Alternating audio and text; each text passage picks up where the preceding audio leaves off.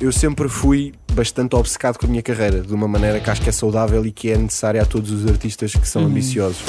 Que se calhar também já desligaste um bocado desse lado Aliás, do imitador. Eu, eu neste momento desliguei-me a 100%. Queres deixar isso para trás? Já deixei, na verdade. Eu tanto entro na vida das pessoas pela porta que elas me abrem, como entro na vida de muitas pessoas que entrei sem avisar e Tu perdeste a tua mãe no dia em que estreaste o espetáculo Roubo de Identidade e ainda assim não deixaste de atuar. não sei como, fui possuído por uma racionalidade e uma frieza no momento que me permitiu dizer como é que eu posso agir de maneira a que este dia não se torne ainda pior. O segredo é muito simples. É pousas o Instagram, vais à tua vida e passado uma semana nada aconteceu. Se vais fazer um print dos comentários que te fizeram, se vais publicar isso a dizer olhem-me estes idiotas ofendidos com o que eu disse, só estás a atirar gasolina para a fogueira. Como é que és tu, enquanto pai da Luísa? Acho que todos os pais, sobretudo na, na primeira viagem, nos primeiros tempos, julgam-se muito a si próprios, normalmente abaixo daquilo que realmente são. Mas como nós amamos os nossos filhos de uma forma incontrolável, achamos que eles merecem a perfeição. E agora isto transformou-se num podcast de parentalidade Sim, caniria, Luís. Exato, a seguir entrar a Madalena porque assim. Não.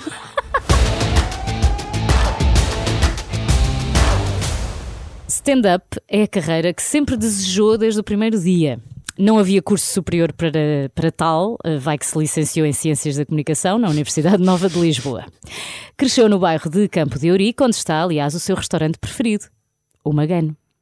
Já não é? Não, não, já não. Hum, Quer dizer, quer dizer, Isto também. foi go- quando tinhas 20 anos. Sabes o que é que sucede? É que casei- não casei, mas sou vivo em união de facto com uma alentejana. E o Magana é um restaurante alentejano. Então depois de tu ires com um alentejano a um restaurante Ok. alentejano. Ela arrasou o Magano. Eu continuo a gostar. Ela arrasou completamente. Muito bom. E eu preciso de lá ir outra vez para tirar a teima. Seguimos então. Coitados do Magano, são impecáveis agora ficaram Um grande aqui. beijinho para o Magano. Exato. Aos 19 anos ganhou um concurso de talentos de humor e aos 22 eh, já trabalhava com uma das suas principais referências, Hermano José. Certo. Rádio, televisão, dobragens e inúmeros espetáculos de stand-up onde as cordas vocais são o seu instrumento primordial de trabalho. Consegue imitar mais de 40 vozes diferentes e tem um domínio invejável da língua portuguesa. Tímido, fã da cultura norte-americana no geral e de Star Wars em particular e encomendas da Amazon também. Ah, a minha mulher falou contigo. Perdeu os pais no mesmo ano e anestesiou a perda com o riso. A dor é inevitável, mas o sofrimento é opcional, diz ele. Filho de um Luís, Certo, irmão de um Luís, certo, pai de uma Luísa. certo. Cá estamos com o Luís Franco Bastos. Bem-vindo. Olá, Filipe. Tudo o resto, tudo o resto, tudo o resto estou certa. Quero-te por perto, saber que sinto certo, sobram-me sete cinco. Levo-te no peito, quero-te por perto, mesmo quando não te vejo. Mostra-me tudo o resto. Espero não ter interrompido a tua intro Não, demasiadas não, não. vezes. Não, foste ótimo. Como é que estás? Estou bem, estou quão bem se pode estar depois de ser almoçado no Hospital da Luz.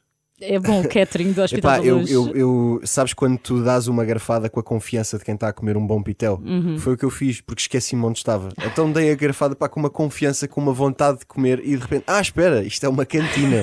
De hospital. Pá, eu, eu dei uma garfada e pensei, já percebo porque é que tantas pessoas que são internadas depois não, não, não, não se safam, morrem. Porque eu, eu, se passasse dois dias a comer aquela comida, também desistia de viver. Mesmo que a tua saúde até estivesse mais ou menos. E é no privado. Agora imagina. Pois, pois, claro. Agora imagina no SNS. Nós não nos víamos há algum tempo, não é? E de repente eu faço este convite e encontramos-nos imensas vezes, não é? Vamos ao Certo, Estádio sim. da Luz, Yeah, vamos a um restaurante. yeah. Eu fi- fiquei várias vezes pensei, pá, ainda bem que tipo, ainda bem que eu efetivamente eu e a Filipa nos damos bem e falámos sempre na boa. Porque imagina que era daquelas pessoas que mandavam uma, uma entrevista. E tu querias evitar. Uma, uma pergunta, uma- um convite para uma entrevista que eu não queria ir e Uhum. eu respondia pá, com uma peta qualquer do estilo, pá, de momento estou impossibilitado por motivos de saúde gravíssimos.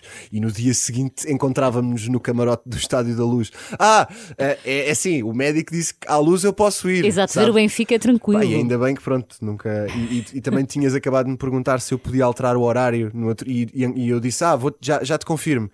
E de facto era tudo verdade, e a seguir confirmei-te que podia, até pude confirmar absolutamente porque nos encontramos no restaurante. Portanto, olha. Não és mentiroso, podemos concluir não, isso não, já aqui no início da todo. entrevista. Nem tenho talento nenhum para isso. E acreditas no destino? Epá, Não. Uh, quer dizer, volta e meia acontecem daquelas coisas que, que ficas a pensar, parece que há uma gestão superior de- Uhum. do que acontece. Principalmente quando uh, o teu telemóvel te mostra coisas que acabaste de falar. Sim, exato, exatamente. Aí, pronto, essa entidade superior chama-se Google. Algoritmo. Exato, algoritmo. Uh, umas coisas sinistras, do estilo de falar com um amigo meu sobre. Epá, eu, houve uma altura que eu era viciado em vibrocil, aquilo para desentupir o nariz. Eu sei. Pois, exato. Falaste com a minha mulher isso. Eu não consigo dizer que estou confortável com isso. Uh, porque não estou.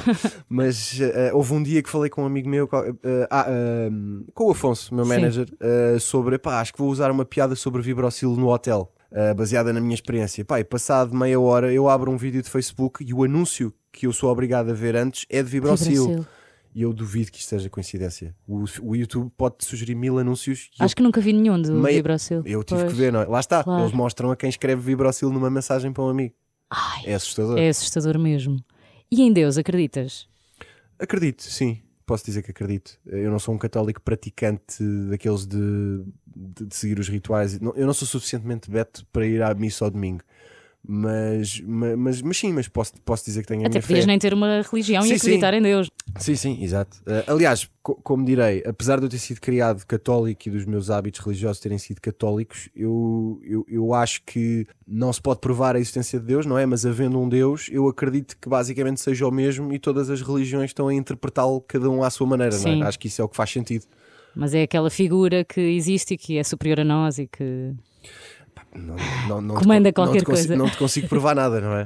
Pois eu sei, nem tu, nem ninguém. Nem ninguém. Essa é a magia da coisa. O que é que veio primeiro? O dom da imitação ou fazer rir os outros? Fazer rir, fazer rir. E- Hum. Uh, e a imitação foi a ferramenta que eu percebi que naquele momento se calhar era a mais eficaz, pelo menos no imediato. E Qual foi a tua reação quando tu percebeste que tinhas essa ferramenta e que eras realmente bom? Olha, descobri uma maneira de não levar tanta porrada na escola. A sério? Não, não, não, estou a exagerar. Então isto não, é uma história de bullying. estou a exagerar. Não, não é uma história de bullying, mas acho que todos nós, e acho que não se resume à infância, mesmo na vida adulta, estamos sempre em busca de como é que podemos ser aceitos. Uhum. Acho que isso é inerente ao ser humano. Uh, há, há uma frase que, aliás, eu não, não me lembro agora de onde é, que, onde é que eu vi essa frase, eu acho que é numa música.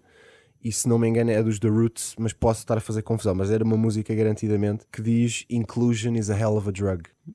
E eu acho que isso resume bem o que é que são até, sobretudo, as redes sociais hoje em dia. As redes sociais dão às pessoas uma plataforma, essencialmente. Ou seja, as pessoas, toda a gente tem uma grande sede de aceitação.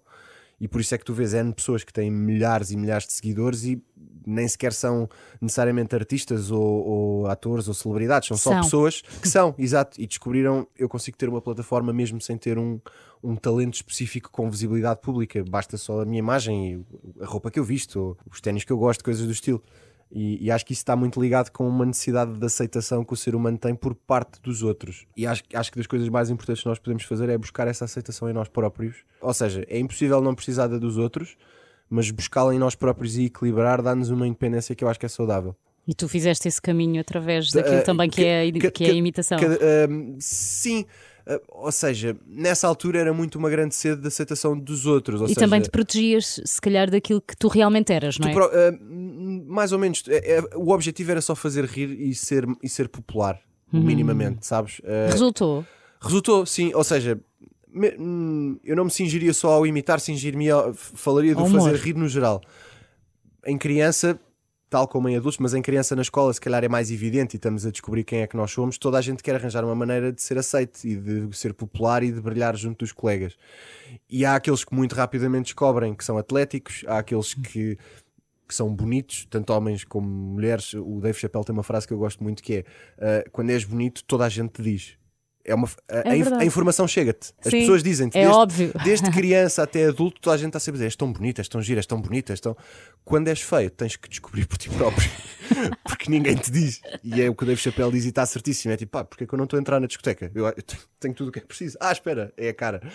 Ah, e então, na infância, quem é giro é giro, o rapaz ou rapariga louro de olhos azuis, ou quem é atlético e joga bem à bola, quem faz as melhores cambalhotas na escola, e quem ainda não, não tem nenhuma dessas ferramentas necessariamente, tem que descobrir outra para poder ter a sua cena. E a minha foi o humor, como provavelmente muitos humoristas te irão dizer o mesmo.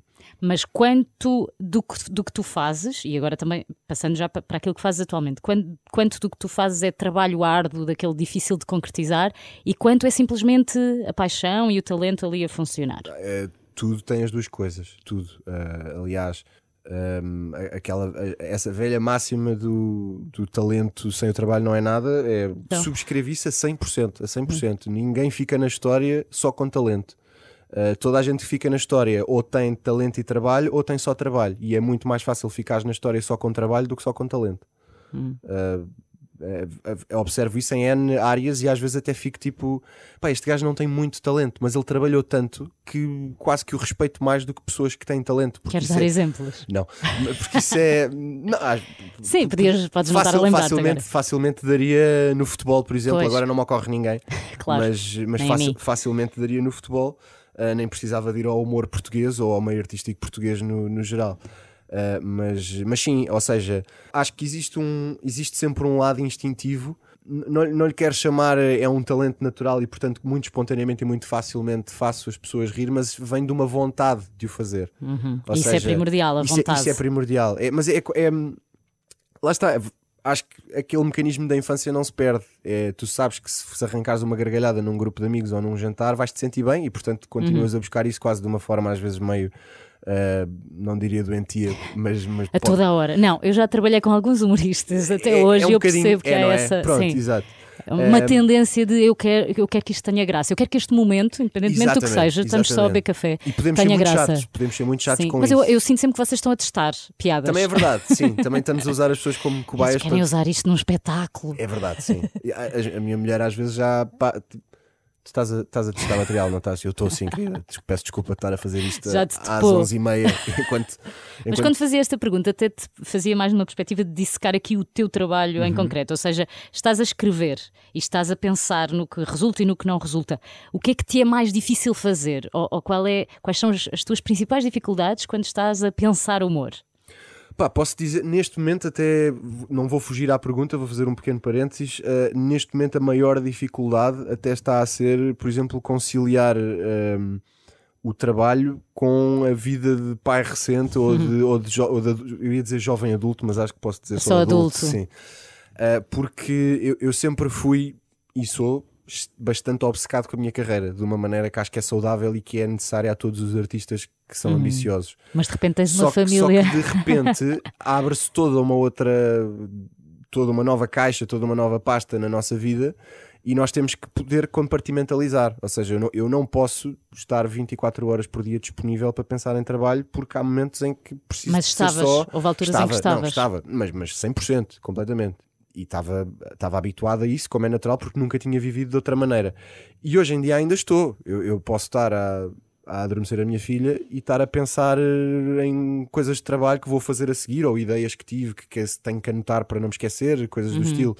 Eh, mas, mas é um esforço grande. De repente as regras do jogo mudaram. Tens que agora durante uma hora só tenho que estar preocupado em dar-lhe um biberão, adormecê-la, ou mesmo só dar-lhe atenção, estar só, Sim. ela, estar só a brincar com ela e não estar a pensar, eh, "Ya, tenho espetáculo dia 29 em Guimarães, como é que está a bilheteira? Mas por outro Eh, lado, agora te- eh, o facto de a teres eh, também te dá outras coisas ao teu trabalho, outras riquezas. Sim, aliás, o- este espetáculo fala, já fala dela, o novo que eu tenho para fazer, Sim, o, o Diogo. exato, fala muito de mim, fala essencialmente de tudo o que tem a ver comigo. E falar de mim é falar dos meus pais, da minha família, da minha educação. Pela primeira vez, até. fi- bastante, sim, da minha filha. se, não- se os nossos filhos não são parte de nós, o que é, o que, é, que é, não é? Claro. Portanto, ah, sim, também dá material, mas ainda, nem, ainda nem vou muito para aí, ainda não estou muito na observação super consciente, ainda estou na fase de aprender a gerir to- todo o novo universo que se abriu. Ah, e Ainda não tens distanciamento Exato. suficiente. Portanto, se queres que diga, a minha, a minha grande dificuldade neste momento é manter a produtividade que eu mantinha quando não tinha mais nada com que me ocupar. Mas isso é difícil. é- e não é- podes ficar. Eu acho que tens, Tens que que- aprender a lidar é com a frustração de não conseguir. Também Ten- tens que um aceitar que E nunca mais para isso. Uhum. aceitar que nunca mais vai ser igual, e tens que fazer um esforço inacreditável para seres mais eficiente no tempo que tens. Mas sentes que a sociedade nos exige a nós, enquanto pais, que, que continuemos a ser tão produtivos como antes e que isso talvez seja um erro. Hum, eu acho que é como tudo, é inevitável. Uh, porque, por um lado, todos nós temos a nossa vida e a nossa história. Todos nós, sabe aquela, aquela máxima um bocado típica das redes que é uh, ser, ser simpático para toda a gente ou ser compreensivo porque não sabes qual é que é a história daquela Exato. pessoa, o que Uhum. é que ela está a viver. Epá, se por um lado, uh, nós que temos uma família temos. Não, não vou dizer não temos culpa, mas ou seja, nós temos a nossa família e, e merecemos ter tempo para isso, mas o público que não tem filhos e que quer os seus conteúdos também não tem culpa disso, percebes? Ou seja, tanto nós temos a nossa vida como eles têm. Todos os, todos os papéis são legítimos Sim. e temos que tentar equilibrar Só que ao o público máximo. também tem que ter essa tal compreensão. É é? verdade, é isso, é tem de ser uma coisa mútua. Só que, só que não podes esperar que a sociedade pare por tua causa. É tramado, mas é verdade. Uh, percebes? Ou seja, um exemplo muito, muito lato, muito abrangente. Uh, se durante dois anos eu, ou um ano, por uh, ter uma família e responsabilidades, eu lançar poucos conteúdos. É legítimo, se calhar, da minha parte por ser pai, mas depois também é legítimo eu ter, lançar um espetáculo e as pessoas não se Hum, interessarem não tanto como se ir. interessariam, Sim. interessariam, porque as pessoas também não têm que saber tudo da minha vida e eu nem sequer as ponho Sim. praticamente nada, portanto ainda sabem menos. Uh, muitas pessoas não sabem, por exemplo, que eu fui pai, porque eu, Eu só acho que vão descobrir agora no espetáculo. eu, eu, eu- yeah, a maioria, a esmagadora maioria. Eu, eu lembro-me que falei disso algumas vezes na, na rádio, quando estava não na RFM. acreditaram. Uh, Houve, uh, houve pessoas que, que acharam que era a gozar, houve Exato. outras que perceberam, porque ouviam o programa regularmente. Mas, por exemplo, no meu Instagram nunca falei disso, nem nunca pus uma Verdade. foto com ela. Portanto, as pessoas que, muitas pessoas que vão ao espetáculo, se calhar não sabem. Mas é bem bonita, malta. É uma É- criança é- muito é- bonita. Sim, saiu à mãe, felizmente. Eu ia dizer isso a Sim. seguir. Ah, há alguma voz que tu gostavas muito de saber imitar, mas ainda não conseguiste? Porque eu sei que tu treinas muito até conseguir. Sabes que na verdade eh, tam- estamos um bocado a falar de- do que eu era tipo há 5 anos, sabes? Hoje em Hum. dia não é uma preocupação que eu praticamente já não tenho. Porque se calhar também já te desligaste um bocado dessa, desse lado Aliás, do imitador. Eu, eu neste momento desliguei-me a 100%. Até posso dizer-te que o, o Diogo Que- não, não queres tem- deixar isso para trás? Já, já deixei, na verdade. eh, e e não, não exijo que as pessoas se apercebam disso tão, tanto quanto eu, vão-se apercebendo, mas, mas já ficou completamente para trás. Uhum. Falo para disto mim. porque o- foi o teu início, foi Claro o que que marcou sim. a diferença É- é- E, é- e também te distinguia dos outros humoristas. Agora, Uhum. o que é que te vai distinguir? Não sei se pensas nisto.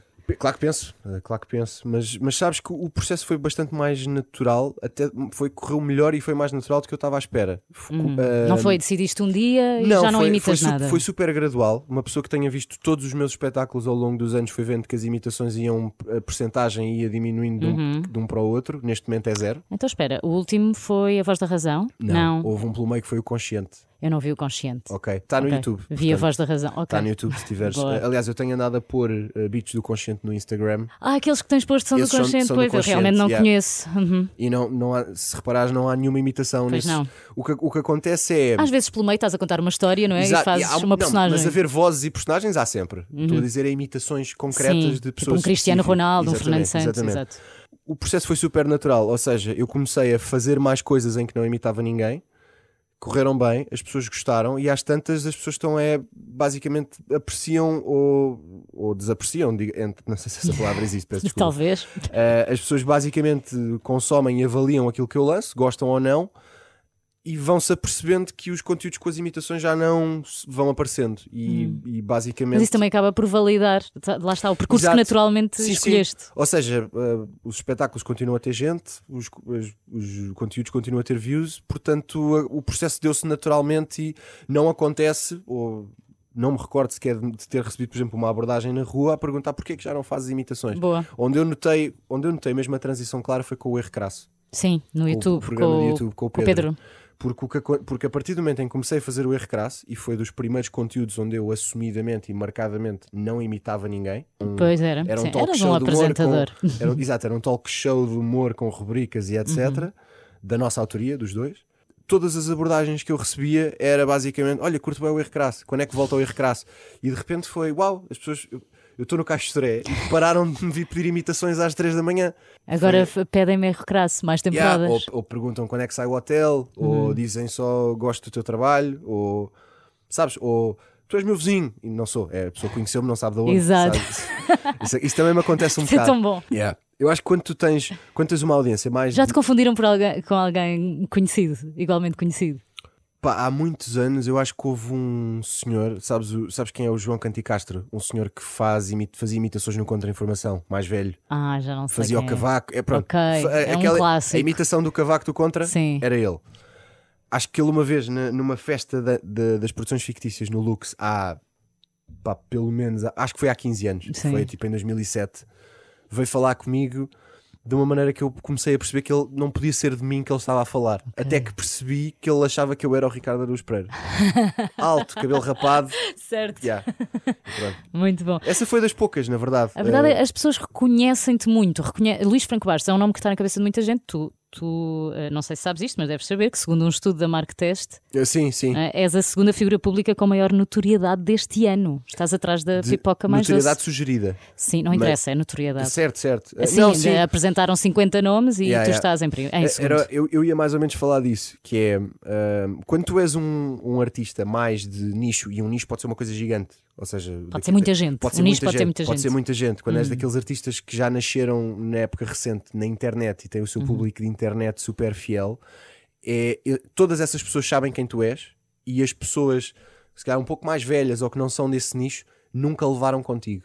Uhum. Eu acabo por misturar um bocado das duas coisas, que é eu também tenho o meu público mais fiel, mais de internet, dos projetos independentes, mas eu com 18 anos já fazia sketches na RTP Exato. ou 19. Portanto, eu, eu tanto entro na vida das pessoas pela porta que elas me abrem, como entro na vida de muitas pessoas que, que entrei sem avisar e as pessoas não sabem bem, mas E viram. durante muitos anos estiveste eh, em programas da manhã e da tarde eh, Exato. em rádio, Fiz não é? rádio- em- Diariamente. durante 10 anos fiz Rádio 8. O nome Portanto, vai ficando na cabeça, exato. Uhum. mesmo que as pessoas não consigam ligar a uma voz ou a um projeto específico. Portanto, eu, eu também tenho uma camada, eu diria, de uns, vá, de uns 20% adicionais daquela notoriedade que nem sequer é assim tão útil, porque Uhum. as pessoas às vezes não sabem bem, mas já viram em algum lado e. Há ali qualquer coisa que Sim, ficou. É, é- o perfeito exemplo é eu entrar numa marisqueira e dizerem: Este é aquele senhor do Benfica que conta anedotas. Está Mais tudo, ou- tá tudo certo, está tudo mais ou menos certo, está tudo Mas profundamente também está errado. tudo errado. Yeah, yeah. Senhor do Benfica contando a Só que em restaurantes é fixe, sabes? Porque traz aquele, aquele acolhimento. Ah, pensava que ias dizer traz aquele prato a mais que não vou ter que pagar. também. também, Ah, quer dizer, pois. não necessariamente, mas em alguns sítios são simpáticos, outros pronto. Eu, eu agora podia fazer aquela pergunta clássica dos limites do humor, não vou fazer, mas pergunto-te se, se já te arrependeste, e porque já, fiz, já tens esse percurso longo, já passaste por muitas fases, já evoluíste, já te arrependeste de ter feito humor sobre algum assunto e, e já, voltaste, já voltaste atrás naquilo que é a tua opinião sobre alguns temas? Atrás ou à frente? Ou andaste para a frente? Ah, não, eu, eu nunca me arrependi de ter falado de determinado assunto. Eu, Uhum. eu acho que o. Acho que. ah, Pronto, ah, tu fugiste da questão, mas agora vou eu pegar na questão Força. dos limites do humor, que já foi escarafunchada até fazer sangue. Mas se calhar até esses limites vale a pena questionar eh, Porque- todos os dias. Exato. Não, hum, é assim, eu, eu acredito, e pronto, cada um tem direito a acreditar no que, no que acredita. Eu acredito que não há limites para o humor. E eu também sou particularmente suspeito, porque o humor é a minha profissão. Eu serei sempre daquelas pessoas que defendo que se deve Será que poder há algum humorista que diz há limites sim, o Duvido, limite é aqui? sim. Pois Duvido, nunca ouvi. Duvido.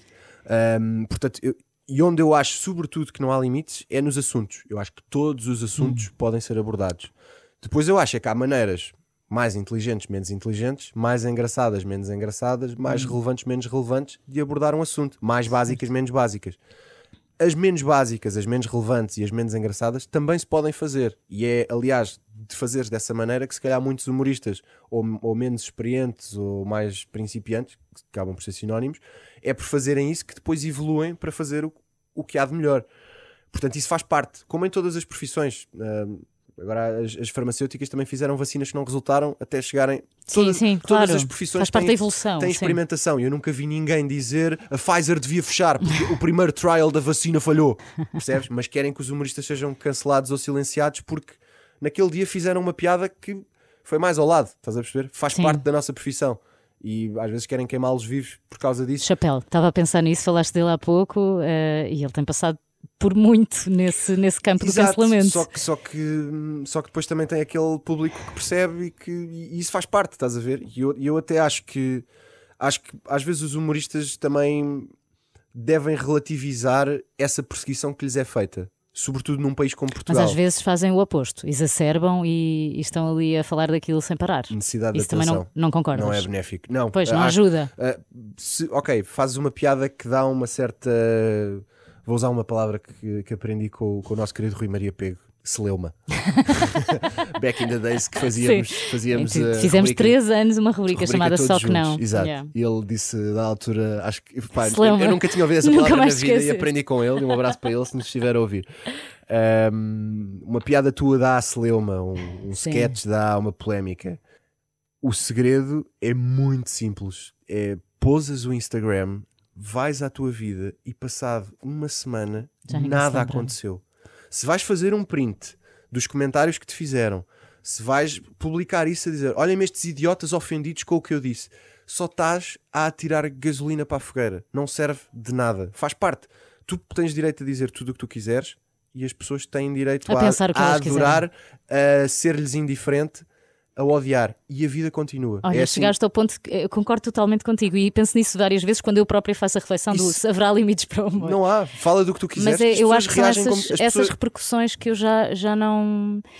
que eu acho que já não valem a pena, percebes? Acho- E normalmente é isso que, que contribui para os ódios a, àquilo que o humorista disse, ao próprio humorista. Estás a chamar só muito mais atenção desnecessariamente para Uhum. o que aconteceu de esquisito do que seria desejável. Eu Sim. pá, sigo É, qua- é quase tão mal como estás a contar a piada, não é? A explicar Exato. a piada. Sim. E depois, entras, e depois entras numa linha que eu acho que é super hum, desonesta ou, ou desleal da parte do artista, que é não te esqueças que tu tens sempre uma plataforma maior. Portanto, se tu vais, e eu atenção, eu já fiz isso no passado, responder a comentários, etc. Falo como o valete falo sem superioridade moral, diz ele numa música. Mas, mas acho que nesse aspecto, felizmente, evoluí. Pá, quando, ok, tinha 25 anos e alguém me deixou um comentário com hate e eu tenho 200 mil followers, e ah, vou responder-lhe. Depois as pessoas que me seguem vão todas ficar do meu lado Claro, e por like. fazer Ah, cheerleading. o gajo escafiou, o gajo mesmo. O gajo... Pá, yeah, é- assim, É é, assim é fácil, estás a ver? A outra pessoa, se bem que a outra pessoa também, se- ok, foi comentar para uma página pública, Mas aquela pessoa não é ninguém. só que Não, ou não aí, é- Uhum. aí é que tu tens que ser superior, tens, que, tens que ter mais classe do que a situação proporcionou até agora. É saber ignorar Se és o- críticas, não é se ser superior a exato, elas. Se és o artista e tu é que tens a plataforma, tens que saber ser o artista que tem a plataforma. Hum. A tudo bem, a pessoa deu-se à morte porque foi comentar e na vida tu se falas podes levar também com outra resposta por cima. Claro. Mas pá, ser superior, eu, eu prefiro gastar o tempo a, a tentar fazer outras piadas ainda melhores na próxima vez. Muito bem. O Clube dos Poetas Mortos. Uhum. Os filmes do Star Wars. Seinfeld. Só podes ver uma destas três coisas até ao final dos teus dias. Ah. Qual é que escolhes e porquê? Epá, eh, vou escolher Star Wars. Porque tens mais manancial. Não, Se- Seinfeld tem 8 anos, Pois é, também é de- verdade. acaba por ter Muito. mais horas, apesar da Disney estar a tentar contrariar isso. Exato. Um, Dá- vou- dá mais uns aninhos. Não, vou-te dizer porquê. Uh, o Clube dos Poetas Mortos, apesar de ser um filme que eu gosto muito, uh, vi muitas vezes e a mensagem foi absorvida. Não é daqu- acho que não é daqueles filmes que tenhas que ver vezes sem conta. Um, não é um filme de se ver vezes sem conta.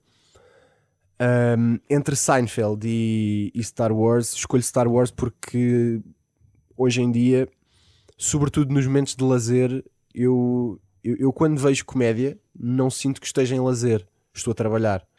Mesmo que tenha que Como eu quando ouço rádio. mesmo que tenha que reservar eh, X horas por semana para ver comédia, porque obviamente temos que conhecer e estar a par.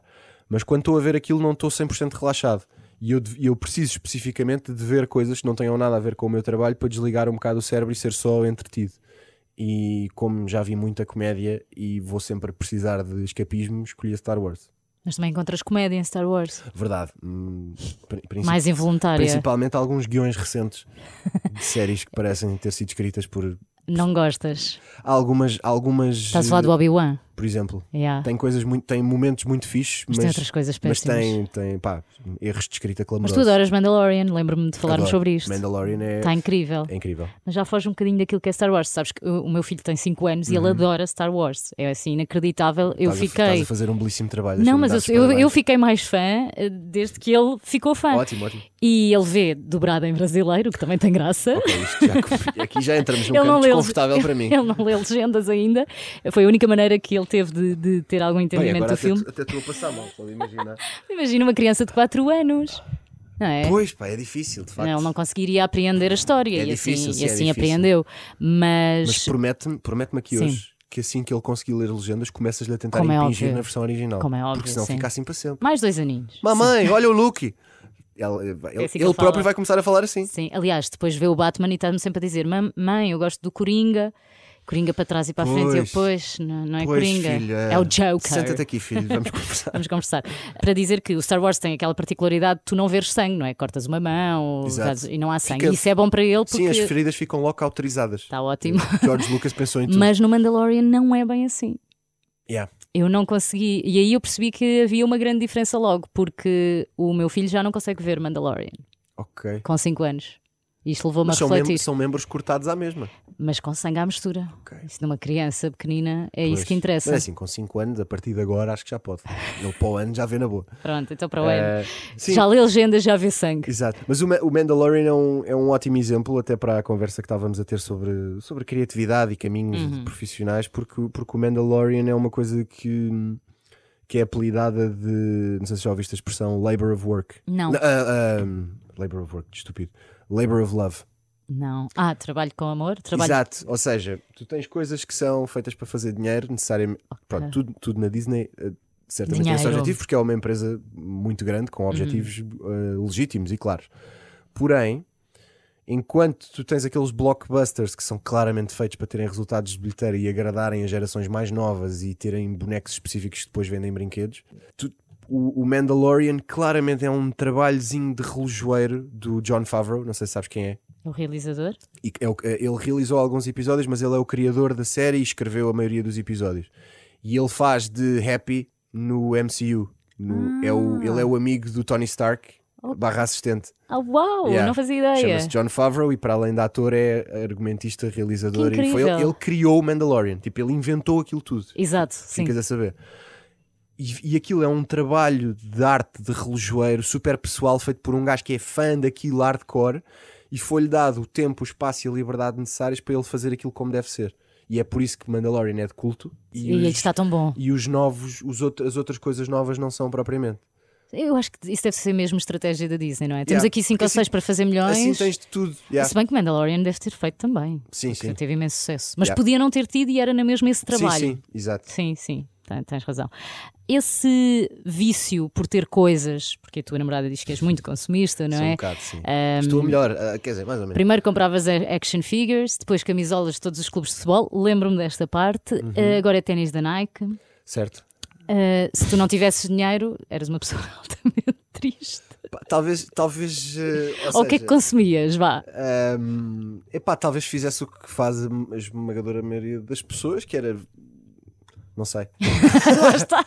Não, é o assim. Luís eh, não convive com pobres. Não, é assim, eh, isto agora a isto, isto soa tudo extremamente pedante. Mas também, como estamos num podcast, a partir das pessoas que tudo. ouvem compreendem. Não, eh, sabem, sabem perceber quando uma pessoa está a gozar ou, ou não.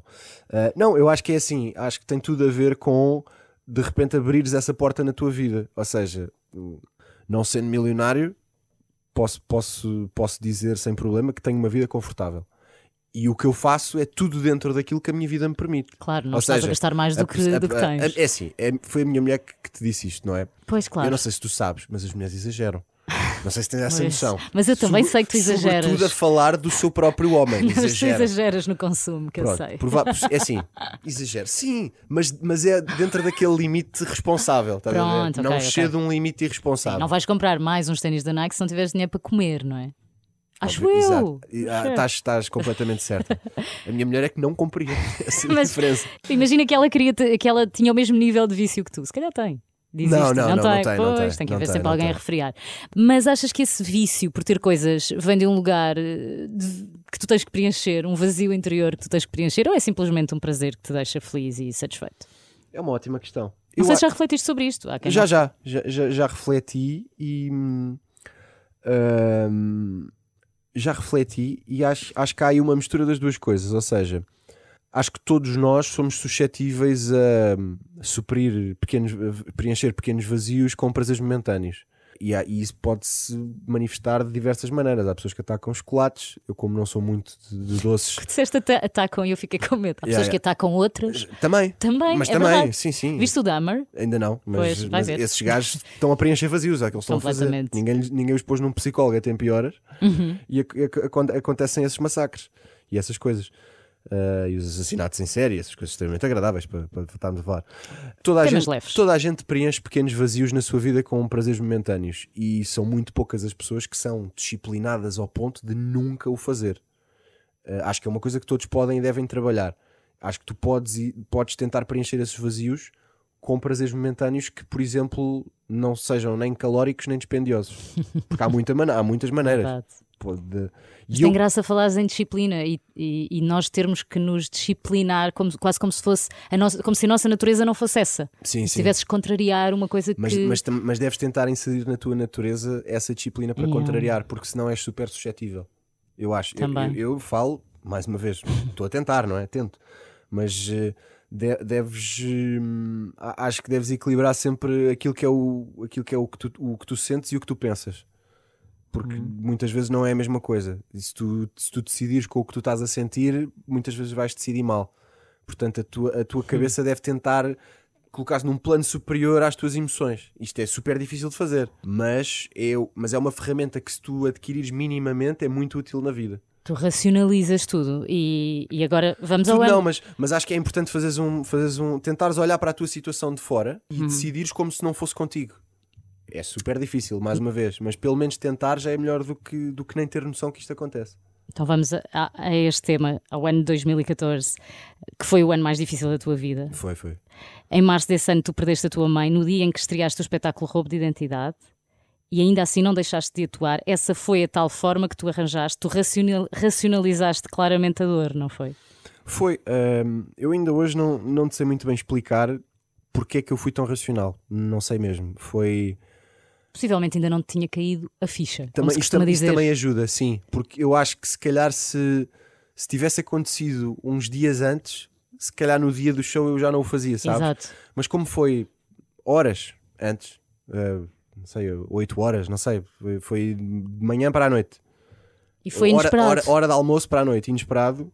Olha, felizmente não caiu a ficha. Porque, Correu bem. porque consegui ter a frieza de. Eu acho que, acho que já mencionei isto antes. Se não, foi, se não mencionei em entrevistas, sei que mencionei a, a amigos e a pessoas com quem conversei sobre o tema. Não sei como, fui possuído por uma racionalidade e uma frieza no momento que me permitiu dizer como é que eu posso agir de maneira a que este dia não se torne ainda pior. Um espetáculo que era super importante do ponto de vista profissional, era o meu primeiro espetáculo grande numa sala grande, de sempre. Uh, eram dois shows seguidos, em dois dias seguidos, esgotados há semanas. Uh, uma coisa super importante para a minha afirmação profissional, não só naquele momento, mas para os anos que se seguiam. Tinha um peso gigantesco. Cancelar, devolver os bilhetes, uh, adiar Ia indefinidamente ser pior para ti. tinha consequências que eram mil vezes piores para mim do que, do que se fizesse. Ah, e não só eu não queria isso para mim, como eu também sabia que a minha mãe ficaria triste se eu tivesse essas consequências por causa dela. Portanto, tive. Eu pensei, este dia já teve uma tragédia que não dá para apagar. Se eu cancelar isto e agora entrar num buraco de me fechar em casa, não conseguir trabalhar, etc., a tragédia é triplicar. Portanto, bora fazer aquilo que de bom hoje eu posso fazer. Tenho forças para fazer? Sim, sinto-me com forças. Uh, saber que ela ficaria contente também me deu alguma força, mas estaria a, estaria a ser desonesto se dissesse que fiz aquilo só por causa dela ou eu, por eu- eu fiz aquilo muito por mim e isto tenho que ser honesto e dizer que fiz por mim. Uma parte também tem o lado da homenagem, certo, mas não, não vou aqui puxar ao sentimento de forma desonesta e dizer que, que foi só por causa disso, não foi? Um, e portanto foi isso que, foi isso que eu fiz. Foi se eu, se eu agora for forte, e, e tem um lado muito importante que, que, que aqui é decisivo, que é um, fazer stand-up. No- Quando tu vais fazer um espetáculo a sol que já está criado e que já está pronto, é uma coisa super mecânica. O espetáculo está pronto e está escrito e está todo desenhado na minha cabeça. E eu só tenho que entrar em palco e o microfone está ligado E aquilo sai. e durante, um durante uma hora aquilo sai-me da boca para fora e eu não tenho que pensar. Se me pedissem, ok, a tua mãe acabou de morrer, agora vai lá escrever um guião de humor do zero. Completamente diferente. Temos que aprender a fazer isso, humoristas, porque às- eh, da mesma maneira que os médicos têm que fazer operações em dias que estão chateados, eh, nós também temos que saber tentar. É mais difícil, mas por alguma razão somos nós que o fazemos e não outras pessoas. Temos que saber desligar o cérebro e escrever humor e fazer rir os outros. Pensar em. Não é só fazer rir os outros, porque aquilo que eu estava a dizer é mecânico. Pensar em maneiras de fazer rir os outros é mais difícil. Criar do que executar. E eu naquele dia só tive que executar. Uh, criar às vezes temos que o fazer.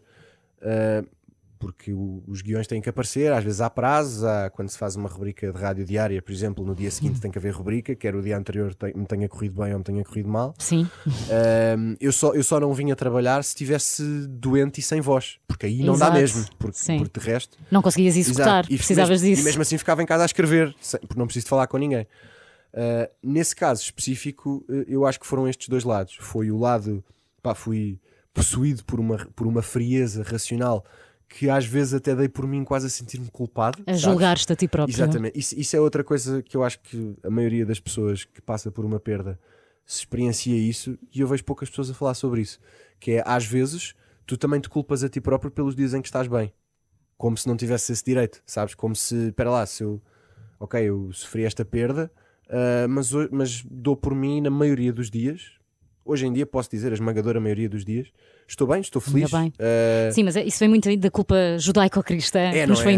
não é? lá, O então, luto, estar como sempre de preto. Como se eu não estou a acordar, a chorar, a pensar na perda que eu sofri. É, Coitadinho, então- morreu e eu estou a porque eu- viver. é porque se calhar não gostava deles, sabes? E, Sei, e claro. isso é, um, é daquelas, daquelas partidas super tricky que a tua mente É perverso. pre- prega a ti próprio, Sim. mas falando, lá está, de um lugar de racionalidade e com distância, não caiam nesse erro. Mas é porque- racional, mas eu acho que também é emocional, porque tu, tu estares bem faz parte de, de- de Certo, tudo aquilo que, é, certo, que é emocional. Tu racionalizaste o momento e essa foi a maneira que tu usaste também para sublimar a perda, para estares acima dela. E na Uhum. verdade tu é que estavas vivo, não é? Hum, mas fa- falemos eh, do, do efeito que isso podia ter tido mau, que é tu podias estar ali a negar a realidade e depois a tornar mais tarde difícil o teu luto. Isso não aconteceu. Médio. hum, Porque a dada altura a ficha deve ter caído. Sim, a ficha foi caindo. Eu nunca parei de trabalhar, nunca parei de trabalhar, embora tivesse havido uma fase que se calhar eh, até devia, eh, até porque depois foi o meu pai, portanto, ti- Pois é, isso era a minha próxima pergunta. Dois meses mais tarde. exato, até depois foi o meu pai, mas ah, ah, sim, talvez, talvez devesse, mas, mas fui fazendo, Nu- nunca fui deixando de fazer, sabes? Fazia para mim próprio, fazia co- só com os mais próximos. Ah, Os mais próximos sabem, os, os mais próximos viram isso, viram os dias mais, viram o lado mais negro da, da coisa. Ahm, e por exemplo, eu acho que ou seja, tu- é uma coisa que nunca se vai apagar e tu tens que aprender a viver com. Não existe apagar, não existe resolver, não existe superar. Existe aprender a viver com. E portanto, agora, como é que tu escolhes viver com isso? E existem inúmeras maneiras. E a maneira que eu escolhi foi: ok, eu tenho que conviver com este assunto o resto da minha vida. Prefiro conviver com ele de uma maneira leve. Já que tenho que conviver, que seja leve. Se cada vez que me lembrar dos meus pais uh, for para ficar triste, vai ser um suplício. E portanto, prefiro. Por isso é que eu constantemente, sobretudo no meio mais privado e agora neste espetáculo completamente em público, por isso é que eu escolhi, cada vez que me lembro do assunto, faço uma piada com o assunto. Porque, é pá, se, se tenho que viver com o assunto, que seja humoristicamente e nunca. O teu trabalho é a tua deprimir. terapia. É, também. sim, exato, exatamente. Ah, e o, uh, uma pergunta que se calhar me ias fazer, e eu vou-me já antecipar, é porquê que eu demorei este tempo todo a colocar. Não ia fazer essa, mas, Não. mas pergunta, mas Porquê, responde. porquê que eu demorei este tempo todo a colocar num espetáculo ah, esse tipo de assuntos, nomeadamente o- Os pessoais. o- não só os pessoais, A mas teus pais. especificamente os meus pais. Porque demorei bastante tempo a encontrar ângulos que funcionassem não só para mim, mas para as outras pessoas. A nível humorístico. Sim, porque eu faço piadas com isso desde que aconteceu. E eu, pronto, eh, ca- eh, acho que tens mais ou menos noção de como é que o processo funciona, mas cada vez que nós queremos montar um espetáculo a solo, nós estamos um ano, um ano e tal, a experimentar material em montes de sítios mais pequenos Sim. e etc. E ao longo destes anos todos, eu fiz sempre material sobre os meus pais, nos sítios mais pequenos. Mas eu sentia sempre que ainda não encontrei uma maneira exata de as pessoas se rirem do assunto como eu Achavas que quero era que elas se riam. as Causava, causava-lhes mais desconforto do que riso. E do ponto de vista humorístico e profissional, isso não é, não é eficiente, não é? Uhum. Eu, quero, eu, quero, eu preciso que as pessoas cheguem ao espetáculo e se riam, não é? Claro. Então, eu fui, fui refinando os meus ângulos sobre eh, tudo o que me aconteceu até ter chegado a um ponto que, ok, agora está a funcionar. Agora encontrei uma maneira de as pessoas entrarem no assunto comigo e se rirem dele durante 40 minutos. Estás-me a dar imensa vontade de ir ver o Diogo. Estás convidado. Vieste fazer aqui eh, o tease perfeito Exato. ao teu espetáculo. Tu... Ou seja, não foi por falta, não foi por falta de vontade minha claro, de falar do mas assunto. foi o tempo Foi necessário ok, que tu é uma, precisaste. é uma coisa para... mesmo muito específica e muito delicada. Lá está, aquilo que falámos há bocado de todos os temas são permitidos, Uhum. mas nem tudo, nem todas as piadas são as mais inteligentes, ou as mais eficientes, ou as mais sofisticadas, ou as mais e, eh, eficientes, acho que já disse. Eh, portanto, eu sempre tive abertura para falar do assunto, só que como ainda não tinha encontrado os ângulos certos, ainda não estava pronto para ser feito de forma eficiente em público. Em público, tal e qual. Porque eu estou há 8 anos mortinho para falar disso. Mortinho, Sim, desculpa. lá está. Sim, sim. Mortinho é o...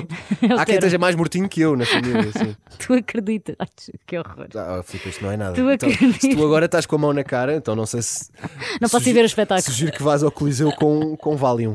Tu acreditas que um dia vais voltar a encontrar os teus pais? É possível. Isto é uma pergunta à lagocha, desculpa. É muito, é muito. Mas felizmente não há imagem. felizmente é podcast. Eh, Não sei, é, é possível. Eh, é- Gostava, não é? Gostava. Eh, mas mas isso, isso é um lado muito estranho, sabes? Porque pensar nisso é uma coisa. est- É, é estranho. Ou seja, porque hum, como já foi há muito tempo e eu sinto que sou uma pessoa completamente diferente da pessoa que eu era na altura, porque nós estamos sempre a evoluir e a Tu mudar. tinhas 25 anos? Tinha 25 anos, agora este daqui a um Fazes mês e meio 35. faço 34. Ah, ok. Calma com. Desculpa. Pronto, 35 Calma. tenho eu. Sou Exato. velha. Sorry. Eh, exato. Ehm, ou seja, de repente é- fico, fico curioso para saber o que é que os meus pais iam achar da pessoa que eu sou hoje, porque eles não a conhecem. Ou conhecem, vá, podemos agora su- supor que estão a ver. Estão a ver, sim. Mas sabes, é. De repente é tipo, ah, ok, então agora vou falar com eles sobre o quê? Sobre IMI? Coisa, problemas que eu tenho agora, sabes? Que não, não tinha na altura. É- Como é, que eu, como é que eu falaria com eles sobre o que a minha vida é agora? Uhum. Sobre ser pai, sobre ah, despesas. ah, Uhum. Estás a ver? É- esse tipo de conversas não, não existia muito na altura. E Até agora- porque tinhas outra idade também. Exato. E é, e é também pensar, ok, agora vou encontrar os meus pais e eles são a mesma pessoa que eram na altura, ou Mas eles eu não. entretanto também e eles entretanto também evoluíram, onde quer que estejam, sabes? Yeah. É a mesma versão deles ou é outra? É- esta, esta pergunta abre milhões de possibilidades, na verdade. Talvez por isso é que há uma pergunta super metafísica e para a qual não e temos não temos resposta, nenhuma. sim. Mas eh, para esta tu tens. Como é que és tu enquanto pai da Luísa? Que já fez um ano. É Não já? verdade, sim. Como é que eu sou? Epá, sou, sou extremamente babado, isso acho que é- é Mas sentes-te seguro no papel ou sentes que ainda não estás no sítio onde gostavas de estar? Acho que todos os pais, sobretudo na, na primeira viagem, nos primeiros tempos, julgam-se muito a si próprios e avaliam-se muito a si próprios, normalmente abaixo daquilo que realmente são. Ah, ou seja, é claro que não somos perfeitos e que erramos, mas é impossível sermos perfeitos, assim como é impossível sermos perfeitos em quase tudo. Mas como nós amamos os nossos filhos de uma forma incontrolável, queremos- achamos que eles merecem a perfeição. Exato. E, portanto, Porque o merecer melhor é merecer a perfeição. se fores jogar a bola com amigos e fizeres um mau jogo, nunca te vais martirizar tanto como te martirizas se cometeres um erro. Se não conseguires dar o filhos. antibiótico a tempo. Estás a ver? Uh, portanto, lá está. O meu lado emocional diz: eh, eu, eu, eu preciso de melhorar, eu quero fazer ainda melhor. O meu lado mais racional diz: nunca vais ser perfeito, estás-te a esforçar, é mesmo assim. Yeah. E enquanto Mas te esforças que- estás a ser acho- bom. Mas acho objetivamente que hum, acho que acho que ao longo da vida observei pais suficientes, não só Uhum. os meus, para tentar fazer um bom mix daquilo que vi de melhor e acho que acho Tens acho, o exemplo acho, de, acho tens uma sobrinha ou duas? tenho, tenho duas sobrinhas Ok. e o meu irmão é o melhor pai que eu já vi em Pronto, ação. tens esse Yeah. exemplo muito Sim, próximo. Melhor pai, estou a dizer pai, homem, pai. Eh, Sim. A melhor, a melhor mãe, Figura- a melhor mãe que eu já vi é a mãe da minha filha. Portanto, nesse aspecto escolhi muito bem. Ahm, Que bonito. e, e sim, e acho, que- acho que como, como passei bastantes anos a observar, acho que tenho uma visão equilibrada das coisas. Honestamente. Ah, mas há assim alguma coisa, e isto também acontece sempre, que tu faças enquanto pai, mas que antes dela nascer tu juravas que nunca ia acontecer. Porque nós temos um certo, eu acho que a sociedade não está muito, não está nada vocacionada para crianças e antes de termos filhos somos muito afastados das crianças, não, Uhum. não nos relacionamos muito, não sabemos muito bem, ficamos meio desconfortáveis. E vemos coisas acontecer que julgamos bastante e pensamos, comigo Uhum. Sim, sim. nunca vai acontecer, eu quando tiver um filho isto, Aliás, eu quando tiver um filho eu aquilo. recentemente pus no, pus no Instagram, não sei se apanhaste, um beat de stand-up sobre crianças com tablets. Ah, claro, sim. Eh, Filha minha nunca vai ver um. A, a questão é, a minha filha não usa tablets em restaurantes. Nunca usou. Também tem um ano. Certo. Está tudo certo. Certo. Uh, mas, ou seja, mas a, a- a verdadeira resposta é para que, é que ela, há- para que é que ela há de comer em casa a ver um tablet se eu tenho uma televisão de 65 polegadas? Esta é a resposta honesta. Sim. Só que a questão é, eu no beat, as pessoas que o viram, as pessoas também lá está, é o internet, é mesmo assim, as pessoas veem desatentas, não, não Claro. veem até ao fim. Vêm aqueles não- 5 segundos não iniciais. percebem, Sim. Porque eu no final eu, eu digo, não sei o quê, crianças com tablet, já viram o que é que vocês estão a fazer aos vossos filhos, desistem deles, não sei o que mais. No fim digo, pá, eu tenho duas sobrinhas, elas têm um tablet, pá, fui eu que lhes dei, elas de facto sem aquilo não comem. Portanto, eu no fim coloco-me em pé de igualdade com toda a gente. Claro. Sim. Só que ser humorista é isto. Nós julgamos porque alguém tem que julgar, humoristicamente. Serve para ah, chamar a atenção e julgar o assunto. Não quer dizer que nós também não façamos o mesmo. Uhum. Certo. Mas alguém tem que julgar. nós, no fundo, só estamos a tentar Esse é ter graça. papel, sim. Uh, dito isto, um, eu acho que não, não há assim nada de gritante que eu faça que tenha dito que nunca faria, até porque eu nunca fui muito dizer que nunca faria. Nunca pensei muito no assunto dessa maneira. Um, agora, já, já recolhi a aprendizagem de que sim, uh, todas as crianças são diferentes e há coisas que se calhar por exemplo, ela com um ano porta-se super bem em restaurantes. Claro que isso pode mudar, mas há crianças Sim. com a idade dela que se portam pior, eu acho, que são mais Sim. difíceis. Também tivemos sorte, porque há crianças que são super fáceis nos aspectos e super difíceis noutros. Então há coisas que tu sempre disseste que nunca farias ou que achas que nunca farias, e nesse aspecto a tua filha até é fácil e portanto não precisas de fazer. Pois, exato. E depois há outros que, pá, ela é assim e tens que desesperadamente e cansado e etc. tomar medidas que se calhar não estavas à espera de tomar. Portanto, acima de tudo, não há duas crianças iguais. Não E, há portanto, dois humanos iguais. Não há dois Tu humanos também iguais. deves fazer birras em algumas circunstâncias da tua Pá, vida. quando a Amazon se atrasa com as minhas exemplo, entregas, já viste. E quem é que te atura? A Sofia. E ninguém te bate. Ninguém me bate. Ainda bem. Exato. portanto, já, basicamente não há duas crianças iguais e, portanto, também não pode haver dois pares de pais iguais. Sim, e a maneira como gerimos eh, isso. Olha, para mim, tudo se resume a uma coisa: afeto. Para lá abraçar mais as crianças. Às vezes olhamos muito para os pais, para os pais que estão ao Uhum. lado e não fazem nada, a criança que se está a portar mal, e não olhamos para a criança, do género, o que é que aquela criança está a pensar, Exato. está a sentir?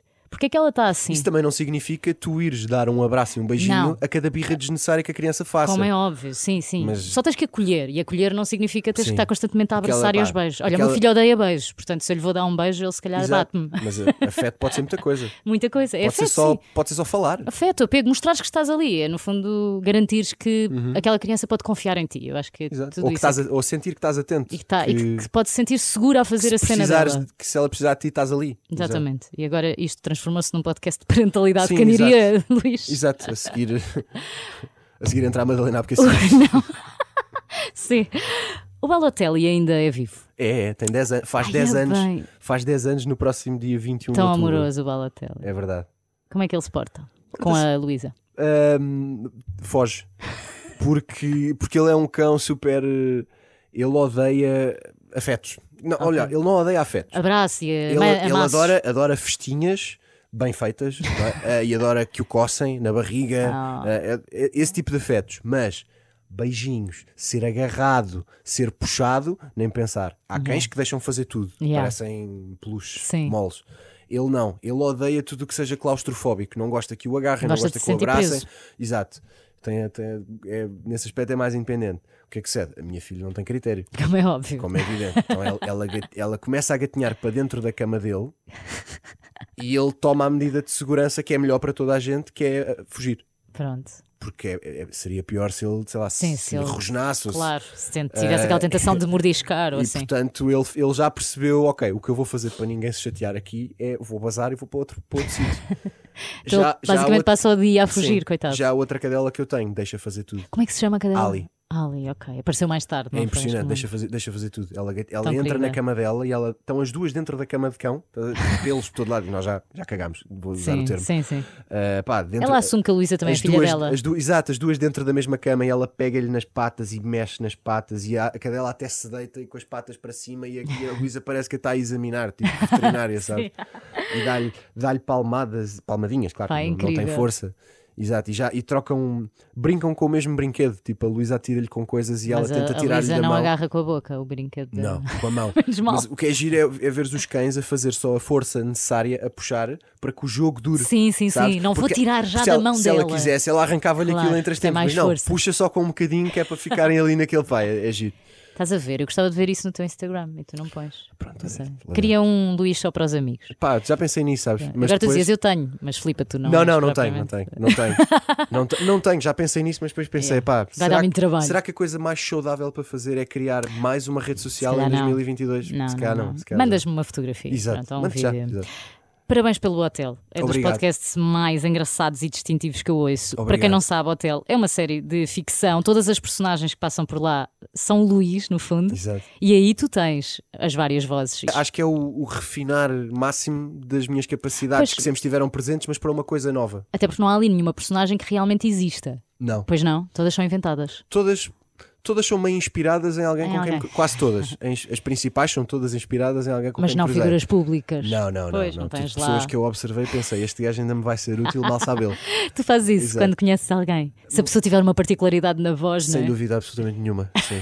Mas o que é giro é que as pessoas não têm muita noção de si próprias, então Facto. nunca vão perceber que são elas. Eu tenho esta convicção plena. Mas já recebeste alguma pessoa a dizer: Olha, Nada. não, de, de ter identificado noutra. Ah, conheço um primo que fala exatamente como o recepcionista. Ah, não. Ok. Ah, não, por exemplo, o, o cozinheiro do hotel Sim. é inspirado. ah, eu posso dizer isto? Não, Diz. É, acho, que essa- acho que a pessoa em questão não ouve podcast. é inspirado num senhor do talho de um bairro onde eu vivi. Fala lá. sim. É, pá, isto. Só, que, só que esse senhor percebe-se o que ele diz. Isto é uma versão exagerada. Claro. Percebe-se até bastante bem o que ele diz. Ah, é, é, e o que é que sucede? Os meus tios ainda vivem. está a afogar. Os meus tios ainda vivem nesse bairro, então vão ao Ah. mesmo talho. E eles sabem. Mas. Mas nunca recebi uma mensagem tipo do filho do senhor a dizer "Ah, isto é o meu pai. Até porque Mas aquilo, tem graça. aquilo como é não é ninguém, não é? Ninguém Sim. pode. Depois a questão é como levam depois como uma dose de exagero e de, e de- Hum. Fica assim de meio- torna-se uma coisa com vida própria, Própria. que já não é ninguém, efetivamente. E é uma vida tão própria que, que às tantas nós damos por nós a crer que exista o hotel. Sim, Tu já pensaste em levar o hotel para palco? Já pensei, mas não, não acho que seja propriamente execuível. Já pensei. E se calhar perde um bocadinho da magia. Exatamente. Uh, tal, como a- tal como a- até mesmo as rubricas de rádio que eu fiz ao longo dos anos, e agora eu acho que se voltar a fazer rádio, e acho que é, é, Não vais querer é, é- vídeo. é inevitável, não, é inevitável que venha a fazer rádio outra vez. Ok, eu tinha aqui essa pergunta. Uh, acho a- a- apesar de neste momento estar-me a saber muito bem ter esse desprendimento, Sim. um dia, eventualmente, essa- acho que poderá Essa voltar a obrigação acontecer. diária é dura. Exato. A- As minhas rubricas foram sempre, quer dizer, os conceitos eram sempre abertos, ou seja, dava Uhum. para variar dentro do próprio conceito, mas uma boa parte do conceito era fazer uma entrevista a uma personagem. E isso filmado perde muita magia. Mas, por exemplo, na Antena 3 e mesmo na Mega não era filmado. O Só que não, não foi filmado. na ou foi Antena, filmado na só Antena data 3 altura? foi poucas vezes, Sim. na Mega foi filmado muitas vezes. Foi muitas vezes. Sim, o- Ok. não te lembras do nosso David Carronha a entrar com um tripé debaixo do braço? Coitado. Sim, sim, mas lembro-me de algumas que acho que não estão. Muitas não foram. Mas percebo o que dizes. Ah, Agora na RFM, filmado todos os dias. Todos, os- aí sim. E o que é que sucede? É, Eu, não, eu nunca na vida quereria parecer daquelas pessoas que dizem não se deve filmar a rádio, estão a estragar a rádio. Não, não sou esse tipo de velho do Restelo. Por outro lado, O que eu estou a tu estás a dizer fazer é, um conteúdo de Este, rádio. este tipo de rubrica e este tipo de conteúdo tem mais mística se for só em áudio. Eu, quando queria ouvir as minhas rubricas de novo, e eu ouvi todas de novo no próprio dia depois de as fazer, porque eu gosto de me ouvir e de me avaliar, acho, acho Sim. essencial, ouvia, punha no Spotify, no carro, no caminho de volta para casa. Porque, é- porque, é- até porque a maioria das pessoas que eu consumia a rubrica consumia no carro Sim. é onde a RFM tem mais audiência, é no carro. Um, e portanto, era, eu, eu fazia aquilo a pensar nessas pessoas, sobretudo. Claro. E quem vir no Nos YouTube, ouvintes, quem não vir- nos Exatamente, quem espectadores. vir no YouTube é um extra, ou porque gosta de ver no YouTube, ou porque não está acordado àquela hora, ou porque ouviu e quer ver como é que funciona. Mas é um conteúdo que em vídeo, para o que se faz hoje em dia, não é o ideal. E como neste momento o lado audiovisual da rádio é brutal, a componente vídeo da rádio hoje em dia é completamente brutal. Tu tens exemplos como o- a rubrica que o Carlos Coutinho Vilhena está a fazer na, na cidade. Sim. Aquilo é um sucesso absoluto, é um sucesso no ar, certo? Mas é um Mas sucesso no Mas YouTube. é um sucesso escandaloso no reel- nos Reels e no TikTok. Ah, sim, sim. Porque é um gajo a falar sobre temas que toda a gente se relaciona e ele está a fazer de si próprio, ou seja, tu vês o Carlos e é o Carlos que estás a ver, hum, sobre Pois temas é que as pessoas se relacionam. Uma personagem, eu, eu ser filmado a fazer uma personagem em rádio é um salto muito maior de tu a- acreditares naquilo, percebes? Se tu estiveres só a ouvir, tu abstrais-te, que é outra que sou eu que Não, estou e a até crias na tua cabeça, imaginas a, imagem, personagem, não é? exatamente. Não a pessoa a ler a Exatamente. personagem. Por isso é que eu acho que se eu vier a fazer rádio outra vez, será uma rubrica em que eu esteja a fazer de mim próprio e não uma em que eu esteja a fazer uma personagem, porque depois em vídeo não vai ser aquilo que os tempos pedem. Estás a ver? Tens que estar ad- adequado aos tempos o mais possível. Uhum. Claro. Eh, Então tu preferirias é hotel. não ter uma personagem e eh, seres Exato. filmado? Fazer, pá, eh, por exemplo, na RFM estava nesse aspecto um bocadinho de mãos atadas porque o Salvador fazia ao mesmo tempo que eu e fazia uma rubrica Fazia de stand-up puro. Pois. Eu não podia ter uma rubrica de stand-up pura, então eu tinha que dar uma volta. Às vezes falava Uhum. de temas, mas fazia uma espécie de uma peça jornalística, dava uma, uma volta à, à coisa. Por isso, é que, por isso é que o hotel é feito para podcast de conteúdo áudio. Isso limita o número de pessoas que o vai, que o vai consumir, tenho, tenho eh, plena consciência disso. Uhum. Mas- Mas dentro do conteúdo áudio é o melhor que os conteúdos áudios podem oferecer. Está no, acho, acho que é um conteúdo, enquanto conteúdo áudio, acho, modéstia à parte, acho que está bem executado e que é do melhor que se pode conseguir. Só que ias dizer de excelência. Pá, estava aqui à espera. Contido de Não excelência. quis ir tão, não quis ir tão longe. se, se, se, eu, se eu fosse fazer aquilo para um palco, eh, sabes, acho que perdi a mística. As pessoas que gostam daquilo, Tinhas que montar a coisa de forma as pessoas que gostam daquilo gostam de ouvir e imaginar. muito criativa. Sim, Uhum. sim, é verdade, é verdade. Estamos a chegar ao fim, mas eu vou dar-te o poder, como dou a todos os convidados, eh, de promulgar uma lei. Ui, Bem, de repente cresceste olha-me Deus. e tens o Marcelo dentro de ti. Que lei será essa, Luís? Pode ser qualquer coisa. Já tive todas as respostas. Filipe, eu vou pôr uma coisa que, me, que é muito importante para mim e vou-te pedir que leves isto com seriedade. É uma máxima que eu gostaria que toda a gente adquirisse. Ah, e não levem isto com leveza, porque isto é, isto é sério. é, é de vidas humanas que estamos a falar. Estou a rir já, que é para não rir depois. Ouçam-me com atenção. Nike e Adidas só se mistura na máquina de lavar. Está dito. Nike e Adidas, eu vou dizer outra vez: Nike e Adidas só se mistura na máquina de lavar. Eu adorava. E mesmo na máquina de lavar, eu chego às vezes, sempre que possível, a fazer máquinas separadas.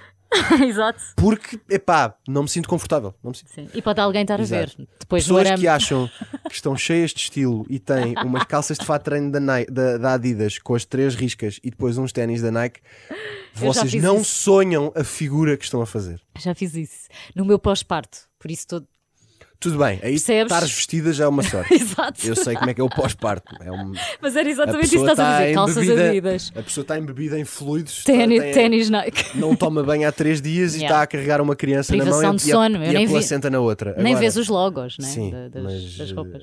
Pá, eu, houve, houve- pá, pronto, assim, eu, É a eu, eu sempre. mudo de meias ou de ténis à noite para ir passear os cães se for preciso. Aliás, não falámos disso, mas tu mudas de roupa se for preciso três vezes por dia sem teres que ir para lado nenhum. Ah, sinto que falaste demasiado com a minha mulher. Talvez. Eh, é possível. não, por exemplo, há- às vezes acontece-me ter vontade de pá, eh, arrumar o armário. Pronto, as pessoas consumistas têm, às vezes têm muita coisa, não é? Sim. Só que eu não sou, só que eu não sou daquelas pessoas que compra tudo e não, deita, e não se desfaz de nada. Não. Ah, eu, eu nesse aspecto sou, eu sou justo. Ou seja, Faz eu- o quê? eu- Dás? Dou. Uh, ne- uh, já me falaram da Vinted, Sim. dá demasiado trabalho. certo? venda de Eu- garagem. Eu, encho sacos e, ok, há um daqueles contentores para deixar, deixo. Ou sei de alguém que ia curtir, dou.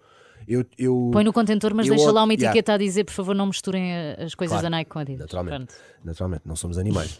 Mas eh, eu, eu compro muita coisa, mas eu também me desfaço. Ao contrário de pessoas que são colecionadores obcecados e pensam: não, não, isto ainda, um dia ainda posso vir a usar isto. Não, eu, Daqui a eu- 23 eu sou anos. super frio. Há quanto tempo é que eu não uso esta t-shirt? Há um ano?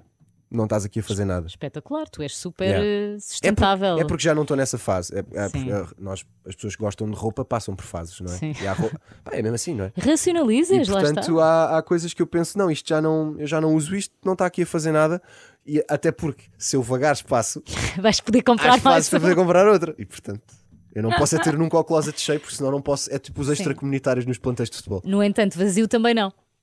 Yeah. Tem que estar cheio com coisas novas. Exato. Obrigada, Luís. Quando é que é o Obrigado. Diogo eh, que está Ah, livre o para eu poder ir? Diogo- O espetáculo estreia em Guimarães no próximo dia 29 de outubro. Ainda há No bilhetes? São Mamed Cai, ainda há bilhetes, sim. E depois, eh, as datas estão todas no meu Instagram, portanto basta ir lá ver. Mas Eu até vai- tinha aqui numa folha, mas entretanto esqueci-me dela. Depois é Benavente, depois é Peso da Régua, depois é Funchal, depois é Alcochete, depois vou duas semanas de férias para fora de Portugal. Uh, daí esta semana ter perdido duas manhãs a tratar de passaporte. Uh, e depois, se não me engano, é Torres Vedras, Caldas, uh, Lisboa, no Coliseu, 16 de dezembro e Porto é, é, a primeira data de 2023, 14 de janeiro, foi a única do ano 2023 que já está aberta, e depois eh, ainda em novembro hei de anunciar muitas mais até ao, ah. até ao verão do ano que vem. Vais andar em tour para o ano, muito uhum. bem, obrigada Luís. Obrigado Filipe, foi um prazer. Tudo o resto,